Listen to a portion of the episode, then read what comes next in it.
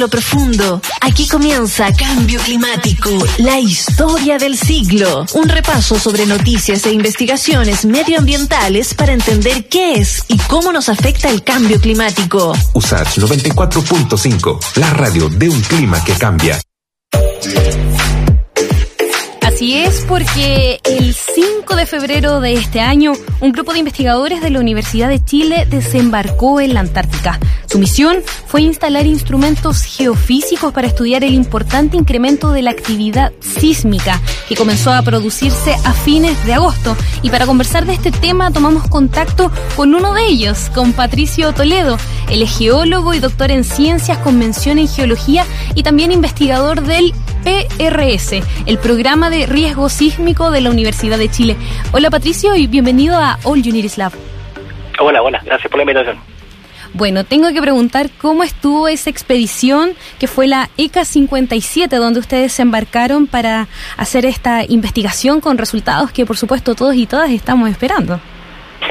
Oye, mira, la, la experiencia, la verdad que, eh, según toda la gente que va a Antártica, eh, eh, eh, es cierto lo que dicen, o sea, es bien impactante estar ahí en el en este en este continente que, que tiene un montón de desafíos y... y ¿Fue tu primera vez en la este Antártica? año- sí, sí, primera vez en la Antártica. Eh, yo había escuchado por, por otros colegas que hayan ido, etcétera, pero pero es distinto estar ahí y verlo, ya, ese, ese es un tema. Y lo otro, los desafíos del, de lo que era el COVID, que fue este año fue fue fue, fue, fue un tema ya en la Antártica, ya porque hubo un brote ahí en la, en la, en la, en la base chilena, así que la- las medidas que tomó el Instituto Antártico Chileno para evitar ese tipo de cosas, bueno, y la, y la gente del ejército, la Armada y la, y la FACH también eran súper estrictas, así que ese tema yo creo que yo creo que lo manejaron súper bien. O sea, Entiendo fue que- Más, fue más duro, pero, pero estuvo bien eso. Entiendo que tú, bueno, tú estás ahora en Santiago y para esa expedición tuviste que trasladarte a Punta Arenas y también tuviste que hacer una cuarentena preventiva antes Sí, de claro, viajar. claro, ¿Y cuántos días fue claro. eso? Mira, estuvimos 15 días ahí eh, Encerrados. en un hotel, una, una cuarentena, claro, encerrado. Wow. Fue, claro, es, es bien exigente porque bueno, estar ahí en una sala, en una pieza ahí de, de, de un- de unos cuantos metros cuadrados es, es complicado, ya, pero pero ahí leyendo y haciéndolo y adelantando algunas cosas de la de la pega y se, se hace un poquito más pasar el tiempo, pero pero claro, es absolutamente necesario ir, ir con 100% de, de, de en, condiciones de salud para poder eh, para, para, para no en realidad para no, para, para no provocar más problemas, porque la verdad que no es, no es, no es trivial enfermarse allá en la Antártica, no, es- no es que te llamen a una ambulancia y listo, es súper difícil, así que... así que Claro, no, y, como, como siempre decimos acá en el programa, en All Uniris Lab, la idea es que también eh, todos nos cuidemos, porque uno no sabe si puede ser asintomático y andar trasladando el virus, entonces también en el fondo nos cuidamos nosotros para cuidar a los demás también. No, Patricio, por eh, sí. cuéntame y empecemos a desgranar un poco esta expedición, porque entiendo que esta es una iniciativa organizada por eh, tres organismos, el Programa de Riesgo Sísmico, el Centro Sismológico Nacional y el Instituto Antártico Chileno. Se armó esta expedición que tenía un propósito bien específico. Cuéntanos de qué se trató. Mira, lo que, su- lo, lo que sucedió es que eh, a mitad de año aproximadamente comenzó una, una crisis sísmica en el sentido de que hubo una, una aceleración de la cantidad de, de- de actividad sísmica que se estaba detectando en, en, un, en el estrecho Bransfield, ya que está que está que está ahí en el, en el, en el, en el por así decirlo, el centro de la actividad antártica que, que en Chile, ya Eh, más, más permanente. Eh, obviamente, la Antártica nunca ha sido un lugar donde haya tanta sismicidad. Eh, y cuando bueno los investigadores y la gente que está ahí eh, en, la Antártica empezó a sentir ya sismicidad, ya la sismicidad un poquito más fuerte que la empiezas a sentir ya tú, tú mismo. En ese momento, bueno, se sentó de la alarma eh, y se, dio, el Instituto Antártico Chileno nos solicitó eh, ayuda para poder eh, eh, instalar instrumentos y monitorizar un poco mejor la situación. Eh, así que armamos, eh, con, con- básicamente con, con, con equipos de emergencia, armamos ahí un equipo, eh, bueno, humano y material, como se dice, pues ya con, con dos investigadores más, eh, y nos fuimos nomás. La verdad que en general la Antártica se planifica mucho para ir, ¿ya? Eh, porque las condiciones son, son duras. Eh, así que hicimos el mejor esfuerzo de llevar la mejor gente con los mejores equipos que teníamos ahí, eh, creo que creo que se cumplió la, la, el objetivo. Qué bueno que se cumplió el objetivo. Me da gusto escuchar que, que resultó todo bien. Entiendo que en esta expedición eran estas tres personas, como decías tú. Estaba eh, Sofi Peirat del PRS y también estaba Rodrigo Sánchez del Centro Sismológico Nacional, entiendo. Así es, así es. Eh, así que, bueno, súper bien contar con la experiencia de ellos. Bueno, o sea, eh, la, la Sofía, bueno, una investigadora francesa, está radicada en Chile hace varios años, eh, tiene, tiene amplios conocimientos en, este, en estos temas, es, extremadamente capaz, ya de trabajo en Estados Unidos también, o sea que es una profesional de lujo. Eh, y Rodrigo, que es del Centro Sismológico, que bueno, uno de los expertos nacionales todo lo que, todo lo que es la parte informática de, de, este, de, este, de estos instrumentos, así que equipo de primera, creo.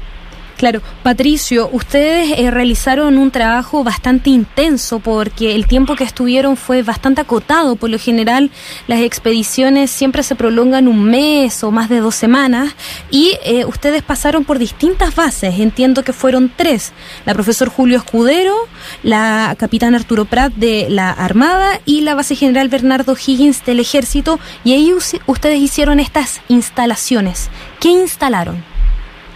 Mira, el, nosotros llevamos dos tipos de equipos, ¿ya? Eh, llevamos dos tipos de equipos y aprovechamos de pasar a visitar un equipo que lleva un tiempo ya, ya y que está que está no transmitiendo en vivo y en directo, ya por, por así decirlo, ¿ya?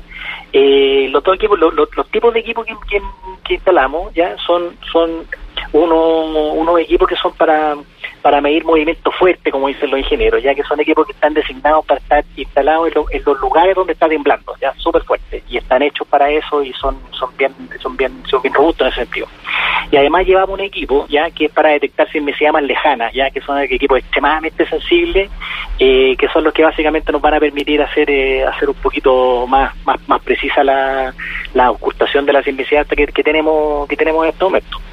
Eh, así que es una es una es una mezcla de equipos ya eh, eh, para movimiento fuerte y para medir sismicidad bien bien bien preciso. Eh, y aprovechamos de ir a mirar una, una estación de geodesia ya que es una estación para medir deformaciones de largo plazo de la corteza.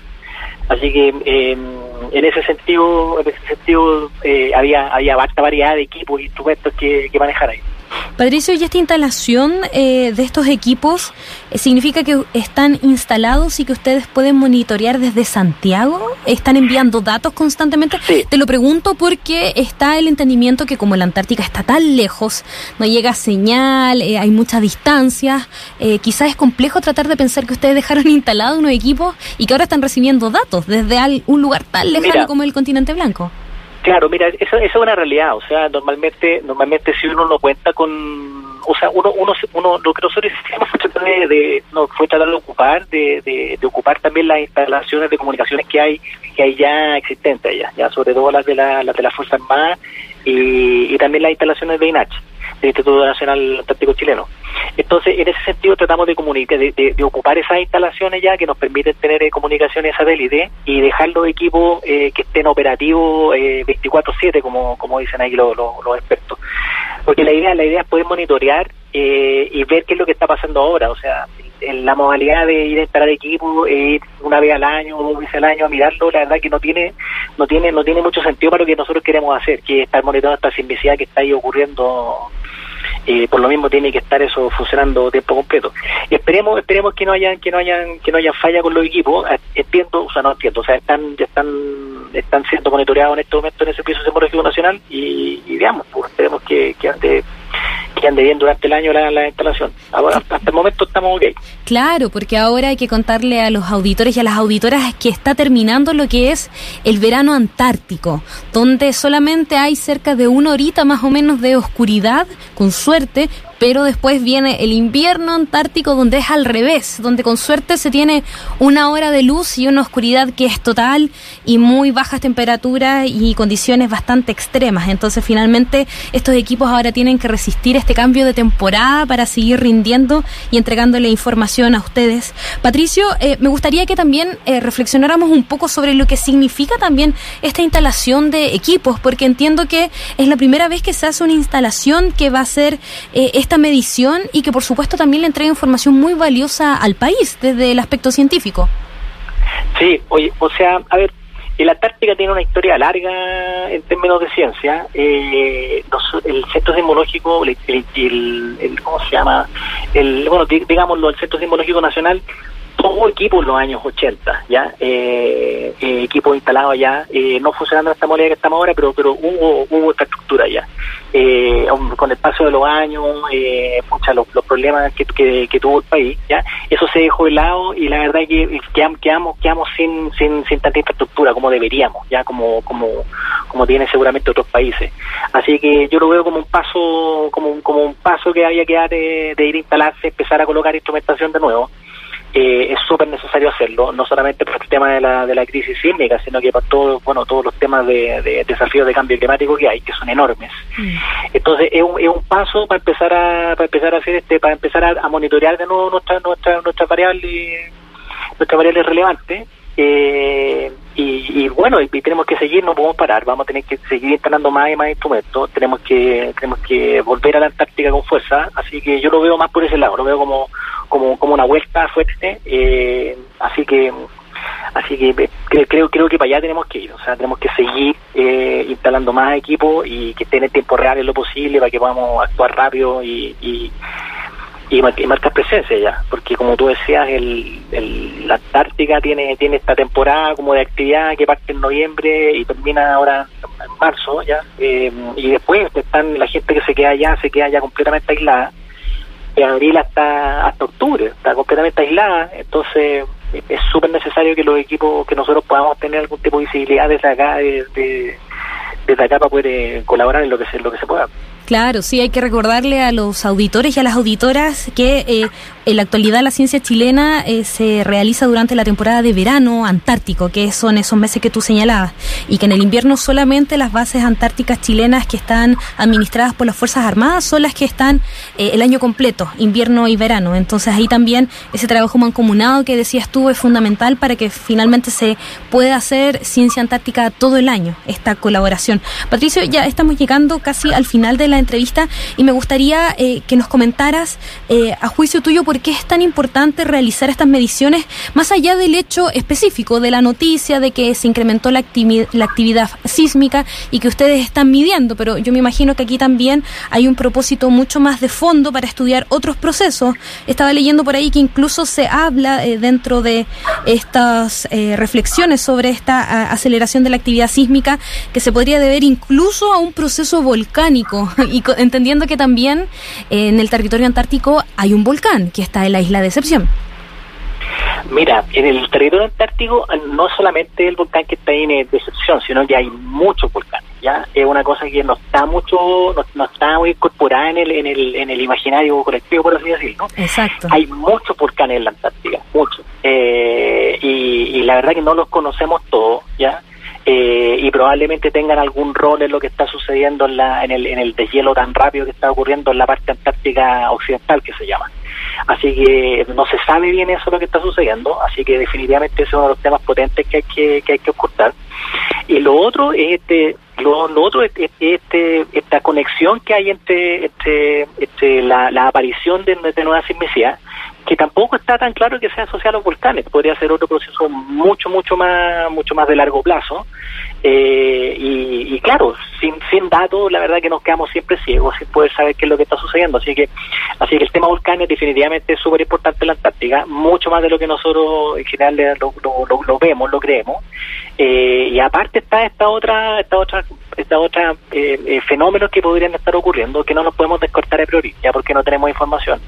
Eh, así que así que sí o sea hay problemas fundamentales eh, definitivamente y además está este otro problema que es, casi práctico ya de saber efectivamente qué está haciendo con la simplicidad si tenemos peligro de algún algún evento grande si tenemos peligro tsunami ese tipo de cosas también tenemos que hacerlas la gente la, la base está en general súper, súper cerca del mar. Entonces, eh, eh, hay, hay, hay cosas prácticas que hay que hacer y también hay, hay ciencia fundamental que hay que desarrollar.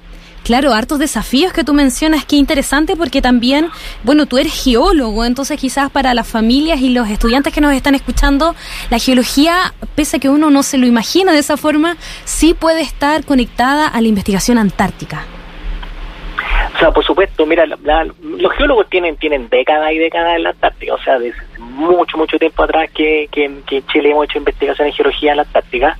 Eh, lo que pasa que pucha, eh, las condiciones logísticas no son las mejores, está prácticamente todo cubierto de, de, hielo, ¿te fijas? Entonces, pero, pero bueno, con, con, con, con esta imaginación se pueden hacer buenos experimentos, se puede salir a terreno y ver algunas cosas.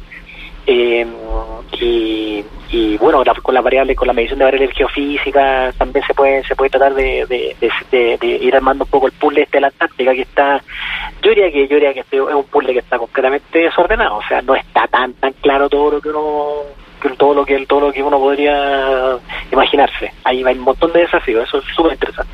Qué fantástico, un montón de desafíos y como decías tú, sin datos nos quedamos ciegos. Finalmente, ese es un gran mensaje que tú nos mandas acá. Patricio Toledo, investigador del programa de riesgo sísmico de la Universidad de Chile y también geólogo y doctor en ciencias con mención en geología.